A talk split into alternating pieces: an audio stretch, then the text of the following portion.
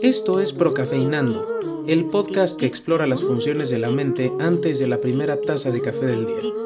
Tenemos un nombre horrendo, pero contenido de la más alta calidad. Bienvenido. Y pues sí, bienvenidos sean ustedes a este su changarro de cabecera. Con ustedes su host y amiga Erika Bada. Así es. Erika, aunque tenga voz de Alfredo Adame o de Ricardo Montaner, eh, Erika soy. ¿Cómo están? En este día soleado, ay, ese fue el basurero contra mi pie. Una disculpa por ese ruido abrupto. Ya saben que, no, no, puedo grabar este, este podcast en un lugar cerrado herméticamente porque me empieza a dar el tramafaz. Entonces van a escuchar los sonidos naturales de mi ambiente actual. Y pues hoy es uno de esos días, gente. Hoy es uno de esos días en los que nada sale bien desde el principio. Para empezar son las 11.22 am y estoy tomándome mi primera taza de café del día así como debe ser en este su podcast favorito. Y eso no puede ser. Yo no puedo estarme tomando mi primera taza de café a las 11.22 am porque eso, eso no, no, no, no funcionó. Miren nada más, no estoy diciendo nada coherente. Así es mi cerebro. Necesita café. Pero es uno de esos días que empezó mal. Desde, desde las siete y media de la mañana que iba yo a salir de mi casa para dejar a mi amado perro en, en el parque. Este, no encontraba la cartera. Y pues como ustedes comprenderán, sin, sin cartera uno no puede salir de su casa porque pues generalmente hay que pagar cosas o el amado y corrupto trancho te para para intentar bajarte lana y si no traes lana y la licencia, pues estás en el hoyo más que nada. Entonces, pues a pesar de que me desperté con tiempo de sobra, salí tarde de mi casa. Solamente después de darme cuenta de que la cartera estaba en el coche. Cosa que tomó un rato, un buen rato. Y pues así han seguido sucediéndose las cosas.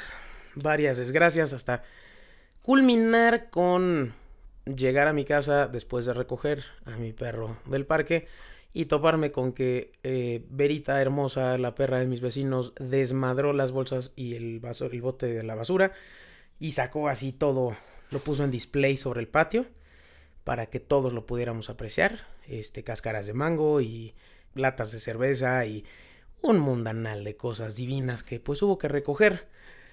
Entonces estoy cansada, decepcionada de la vida, sudada, después de recoger todo eso en medio del sol ardiente de pues ya agosto. Y entonces hoy es uno de esos días, hoy es uno de esos días hostiles, grises y nefastos en los que por supuesto había que grabar podcast porque no hay de otra. Y entonces aprovechándome de esta situación de malestar emocional, eh, elegí un tema que creo que a todos nos puede hacer bien hoy, que es esas cosas incómodas que a todos nos pasan. Vamos a platicar de algunas o de varias de esas cosas incómodas que a todos nos pasan, o que por lo menos a mí me gusta creer que a todos nos pasan, porque si, si hay algunas de estas cosas que solo me pasan a mí, me va a dar mucho, mucho oso darme cuenta. Así es que, amado y sensual escucha, yo te lo suplico, si estas cosas también te pasan a ti, compárteme cómo te sientes por Twitter en arroba ericabada, ahí, ahí puedes saber de mí y vamos a sufrir juntos. Vamos a caminar juntos este tortuoso camino al que le llamamos vida. Y vamos a empezar hoy en este, en este podcast. Y vamos a empezar, por supuesto, hablando de saludos. Porque pues así se empieza una conversación. Primero saludas y luego empiezas a hablar. Entonces la primera situación incómoda que vamos a tratar hoy es ese momento en el que te presentan a alguien. No sabes qué tan abierto es, tan abierto o abierta es esa persona. Y eh, no sabes si darle la mano, un beso, un abrazo o de plano agarrarle a la nalga. Generalmente nos debatimos más entre dar un beso o la mano. Entonces extiendes la mano, extiende la mano, no sabes si jalarlo y darle el beso y entonces acaban bailando cualquier tango de Gardel ahí porque, porque se vuelve muy incómodo. Es una situación terriblemente incómoda no saber qué hacer. Y aquí la cosa es que yo creo que tenemos que normalizar el saludarnos de, de puñito, de fist bump, este, por lo menos cuando nos conocemos. Ya la segunda o tercera vez que nos veamos, este, podremos definir cómo va a ser nuestra relación. Tengo dos gatos agarrándose de la moco, pero bellísimamente.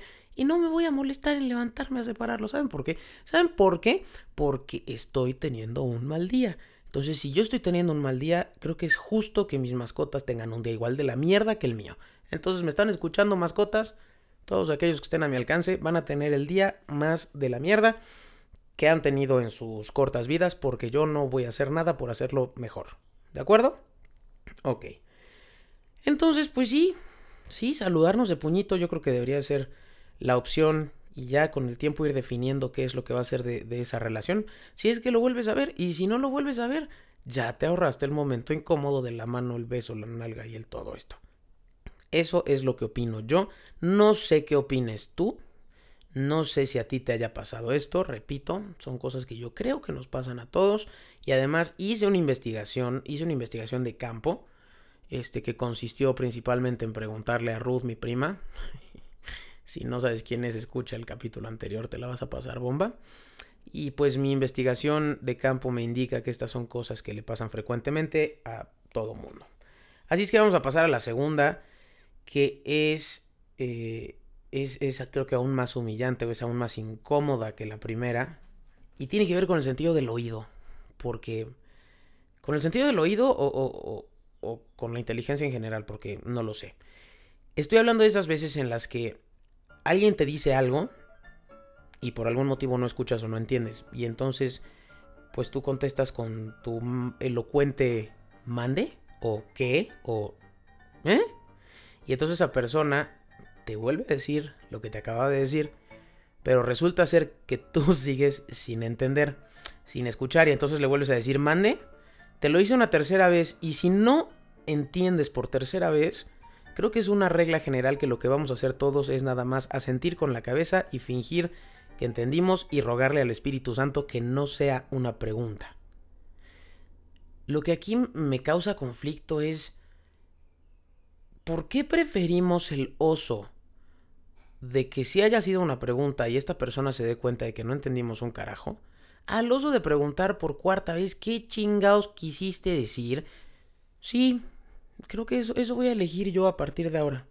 Eso voy a hacer, la nueva yo va a preguntar 15 o 16 veces qué hasta hacerle entender a la otra persona que el idiota es él y el que no se está dando a entender es él y no yo. Eso voy a hacer a partir de hoy.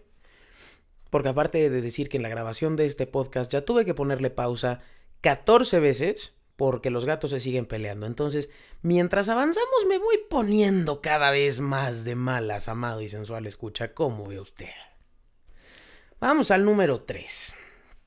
Y el número 3 tiene que ver con saludos de nuevo, porque así es la vida. Y el número 3 es ese hermoso momento en el que ves a alguien así como de medio lejos y tú tienes la duda de lo conozco no lo conozco, será no será. Y entonces esa persona amablemente sube su mano y empieza a saludar desde lejos.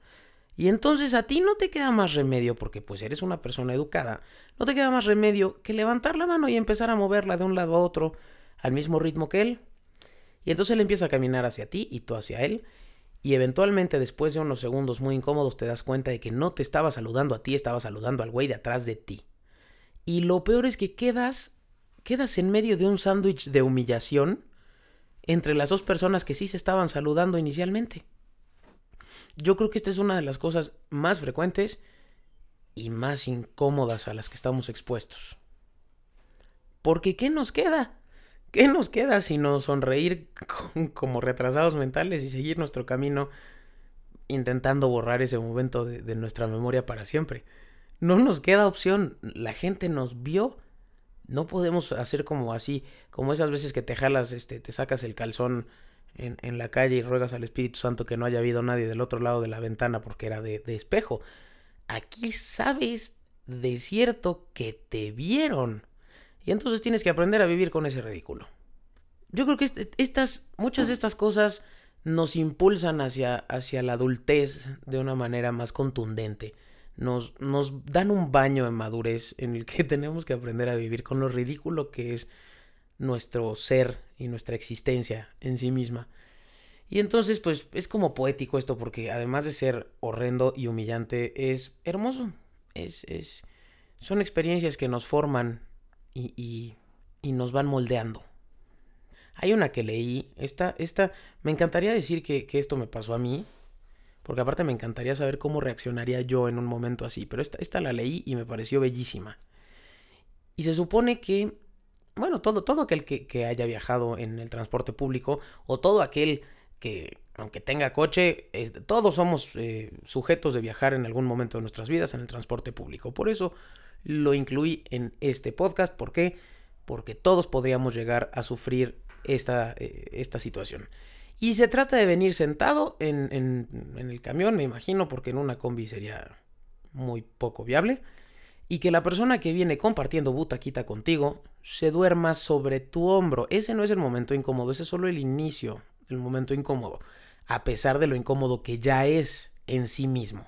Pero las cosas pueden empeorar cuando se aproxima tu parada. Y entonces ya viene, ya te tienes que parar y apretar el botoncito para, para bajarte del camión y el pendejo que está sentado junto a ti no se despierta. ¿Qué haces? Mueves el hombro disimuladamente, te aclaras la garganta, este, le pides al Espíritu Santo que, que el chofer frene y este se estampe contra el tubo del asiento de adelante. ¿Qué haces, amado y sensual escucha? ¿Qué hacer en ese caso? No sé, no sé cuál sea la respuesta correcta. Si a alguien ya le pasó, quiero pensar que a alguien ya le pasó, porque no es algo difícil. Y ese alguien, si escucha este podcast, por favor, alguien, dime qué hiciste, dime cómo solucionaste el problema, dime qué decisiones tomaste, eso me gustaría saberlo para ahorrarme el momento incómodo el día que esto me llegue a pasar. Yo creo que el momento incómodo por excelencia, por el que absolutamente todos pasamos, a menos que vivamos en la punta de un cerro, es que nos canten las mañanitas.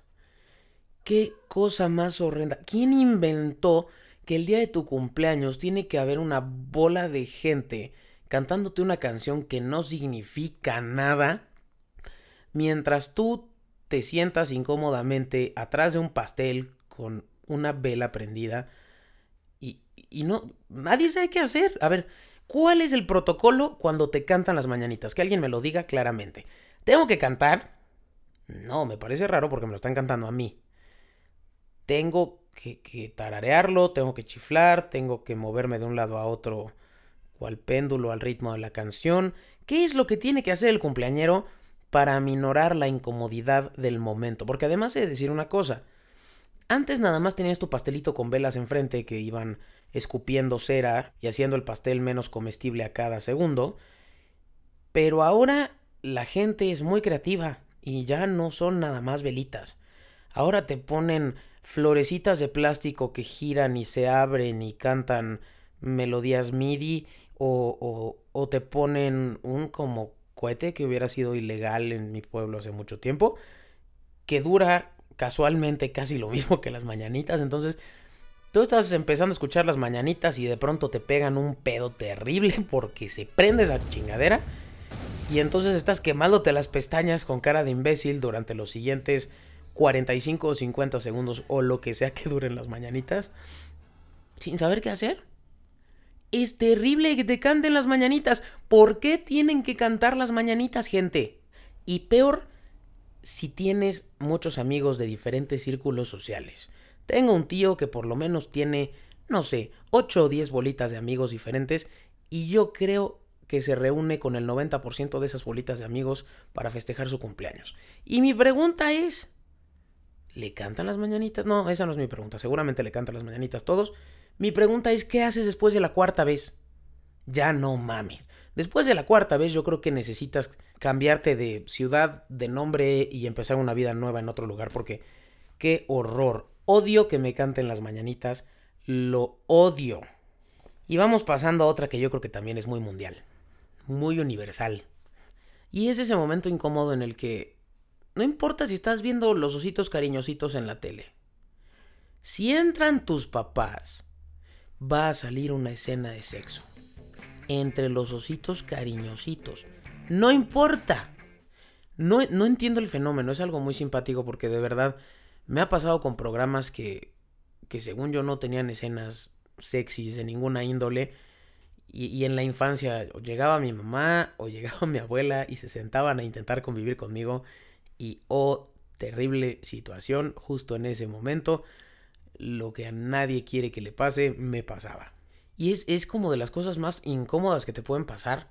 Compartir esos momentos de tensión sexual con, con tus papás o tus abuelos. Yo no, sé, no, no, entiendo cuál es la, la, carga. O sea, sí, sí entiendo que sexo y papás no debería de juntarse nunca.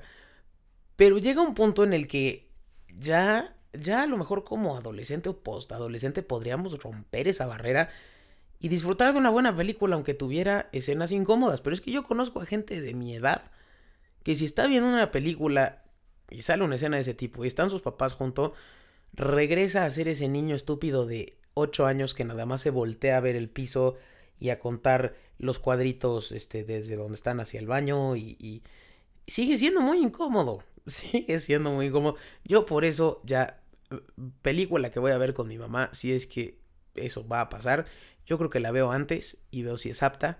Y si no, creo que me paro al baño dos o tres minutos antes del momento incómodo y regreso después. Porque sí, sí, como adulto sigue siendo incómodo. Y eso que podemos considerar que mi mamá, yo con mi mamá tengo una relación un poco fuera de lo común porque nos tratamos más como hermanas que como madre e hija.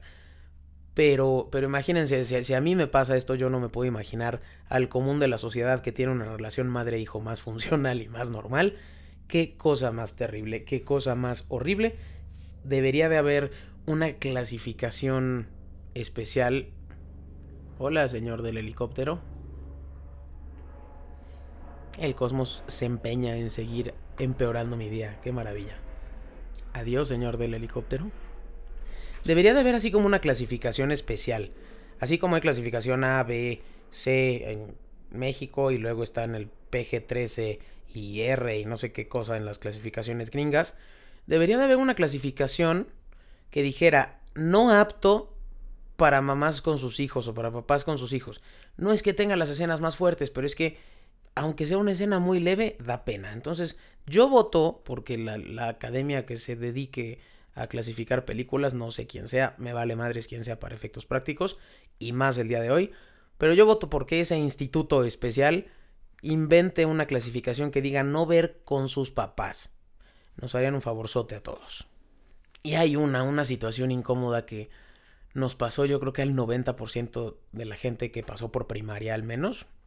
Y es decirle mamá a la maestra eso por algún motivo, si lo vemos en retrospectiva como adultos, pues, pues no tienen nada de malo, no tienen nada de humillante, pues estás acostumbrado a estar con tu mamá y de pronto te cambian y es una mujer más o menos de la misma edad y con las mismas características que tu mamá, que también te da órdenes y a la que también tienes que obedecer, no me parece nada raro que tu cerebro haga esa conexión. Es como cuando le cambias el nombre a tu pareja. Más allá del drama y más allá de, de que a lo mejor te quedas sin pareja por hacerlo, hay un motivo psicológico muy claro y muy sencillo de entender atrás de eso. Y es que estás proyectando lo que hacías con una persona con una persona nueva. Así de simple. Pero en aquella época, en nuestros días mozos de primaria, si tú le decías mamá a la Miss, eso te, te ganaba y te aseguraba burlas intensas por lo menos hasta la hora del recreo. Si te iba bien, y si no te iba bien, después del recreo iba a seguir este asunto hasta la salida. Porque aparte, no mediamos las cosas. Para nosotros un día fatal implicaba que te jodieran de la entrada hasta el recreo o, si acaso hasta la salida. Pero al día siguiente ya todo el mundo se le había olvidado tu estupidez, pasábamos algo nuevo, alguien más la cagaba y se volvía el centro de, de atención. Pero aún así nos parecía muy humillante y era terrible que pasara. Era como, como, pues sí, el equivalente a decirle Josué a tu novio Miguel. Por supuesto que sí. Qué triste que tenemos esa proyección desde tan chiquitos. Qué barbaridad, qué barbaridad. Vamos a la siguiente situación incómoda. No sé de cuántas me dé tiempo, pero bueno, yo tengo esta libreta plagada. Si no nos da tiempo de todas, podemos hacer un segundo capítulo. Y la siguiente es algo que, pues sí, también también pasa frecuentemente, no a mucha gente, pero yo creo que al menos una vez en la vida sí nos va a pasar. Y es estar platicando con alguien mientras masticamos chicle y escupir el chicle. En el mejor de los casos, ese chicle va a ir a dar directo al suelo sin pasar por ningún otro lado en su trayecto. Pero es que hay casos en los que incluso se le queda pegado en el pelo a la persona con la que estabas hablando, o antes de llegar al suelo rebota locamente entre tú y esa persona tocándolos ambos en varias ocasiones y en varios lugares antes de llegar a su destino. Y es muy humillante porque el chicle no viene solo, el chicle viene acompañado de baba. Y a veces es mucha baba, dependiendo del tamaño y la calidad del chicle. Y pues no, no está padre, pero es que la verdad es muy simpático cuando le pasa a alguien más. Y todas, eh, muchas de estas cosas, a lo mejor por eso estoy hablando de este tema justamente hoy, cuando llevo días de estar postergando la grabación de este, de este podcast. Estoy tan de malas que, que me convierto en una persona no, no muy buena. Cuando estoy en este estado mental, la verdad es que sí, sí, me deseo a mí misma irme al infierno cuando me muera porque no soy una bonita persona, me voy a reír de la desgracia ajena y me va a dar mucho gusto que te pegues en la pata de la cama con el dedo chiquito. Así estoy en este momento. Y entonces, gente a la que se le haya salido el chicle de la boca hoy hablando con alguien, me alegro muchísimo. Así como me alegro de que en tu infancia tu mamá te haya dejado en la fila del súper, se haya ido a comprar algo más y se haya aproximado tu turno sin que tu mamá regresara. Eso es algo que da pánico, terror. Pocas cosas dan tanto miedo. Yo creo que puedes soñar, con Chucky como niño y no te da tanto miedo como esa situación de, de ir con tu carrito, ya sabes, ya están todas las cosas en la banda esta que avanza en el súper y tu mamá no regresa. Incluso hay veces en las que tu mamá de veras pisa la línea y, a punto de rebasar los límites, muy cabrón. Y todavía llega al punto en el que la señorita te pregunta, ¿puedo empezar a marcar? Y ahí estás tú como imbécil a tus ocho años diciéndole, ajá, mm, pero no está mi mamá. pero no, tampoco decimos eso. Nunca decimos no está mi mamá. Queremos vernos muy dueños de la situación y entonces internalizamos ese pánico. Lo internalizamos hasta que la señorita está haciéndole pip al último artículo y tu mamá aparece campante y como sin nada, así, ay, claro, cuánto le debo y no sé qué. Y tú ya pasaste tres minutos sudando frío con la camiseta empapada sin saber qué hacer, porque pues eres un niño idiota, no tienes dinero y no sabes qué hacer ahí. Sí, sí, esas cosas pasan, mamás. Normalmente les diría no dejen a sus hijos solos en la caja del súper, pero hoy hagan lo que se les pegue la gana. Ya que estamos en la niñez, porque pues aparentemente en algún momento llegamos a estancarnos en cosas incómodas en la niñez. Y esto era no tanto de la niñez, sino lo recuerdo más a nivel secundaria o prepa, en el que estabas en clase, salías al baño y de regreso la cagabas de salón. Y entonces abres la puerta del salón, incluso hay gente que ha entrado y se ha sentado antes de darse cuenta de que ese no era su salón. A mí me pasó mucho, mucho en, prepa. Nunca, o sea, no me pasó a mí muchas veces. A mí me debe haber pasado una o dos. Pero por lo menos una vez al día entraba algún idiota a tu salón a decir, ay, perdón. Y, y a los demás les daba mucha risa. Tampoco me parece algo digno de carcajada. Pero, pero en aquella época realmente era muy, muy humillante. Porque tú entrabas al otro salón y sabías que cuando acabara ese periodo de clase te ibas a topar con las personas de ese salón en el pasillo y se iban a burlar de ti.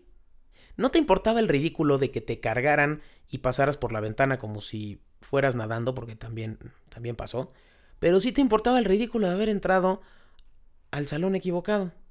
Ah, qué cosas bellas, cosas bellas de la vida que, que uno vive en secundaria y prepa. Qué triste llegar a la edad en la que ya puedes decir, la mejor época de mi vida fue la prepa. Perros, cállense. Sí, belleza de perros. Pero bueno, vamos a regresar al mundo de los adultos. Estúpido bote de basura. Vamos a regresar al mundo de los adultos. Y yo creo que para ir terminando con este capítulo, porque si yo sigo aquí mucho tiempo, eventualmente alguno de mis gatos se va a morir haciendo quién sabe qué madres están haciendo o yo voy a matar a alguien en cuanto termine de grabar esto, entonces vamos manteniéndolo cortito y efectivo. Pero para ir cerrando y de vuelta en el mundo de los adultos, ese momento incómodo en el que ya se definió si vas a saludar de beso o de, o de mano, porque la relación ya avanzó un poquito más, pero la confianza todavía está en camino. Entonces, estás haciendo la transición entre el usted y el tú, y entonces se hace un desmadre. Todo aquel que, que haya empezado a tutear a alguien a quien le hablaba de usted sabrá de lo que estoy hablando. Yo soy una de las personas eh, menos respetuosas aparentemente del mundo porque hay muy poca gente a la que le hablo de usted. Me ha pasado un par de veces esta situación, pero yo he estado sobre todo del otro lado, del lado de, de haber sido usted y ahora estar a punto de empezar a ser tú. Y me pasó muy recientemente con, con uno de mis exalumnos que por algún motivo me hablaba de usted. Él es muy respetuoso. Yo la verdad es que no es que me haya dado tanto a respetar. Yo siempre he sido este, este pedacito de albañil en todos los ámbitos. A lo mejor digo un poco menos de groserías en algunos ámbitos, pero, pero pues yo no soy alguien este, que se merezca un usted. Aún así, sobre todo me ha pasado con estos dos, exalumnos.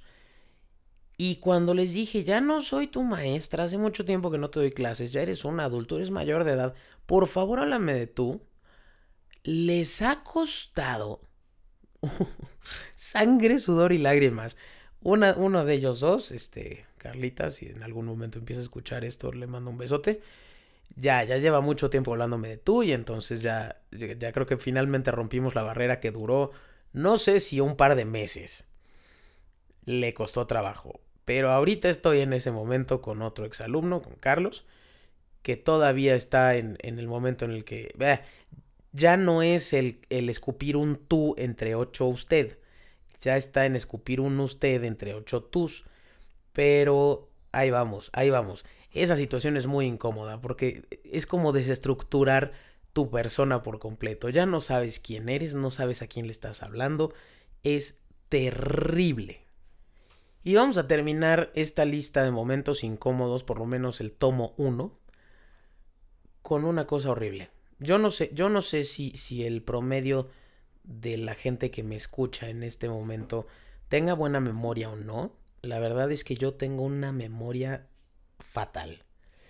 Y esto me pasa muy frecuentemente cuando voy caminando por la calle con alguien y de pronto alguien más a quien conozco se me presenta enfrente y entonces tengo que presentar a la persona con la que voy, con la persona que apareció.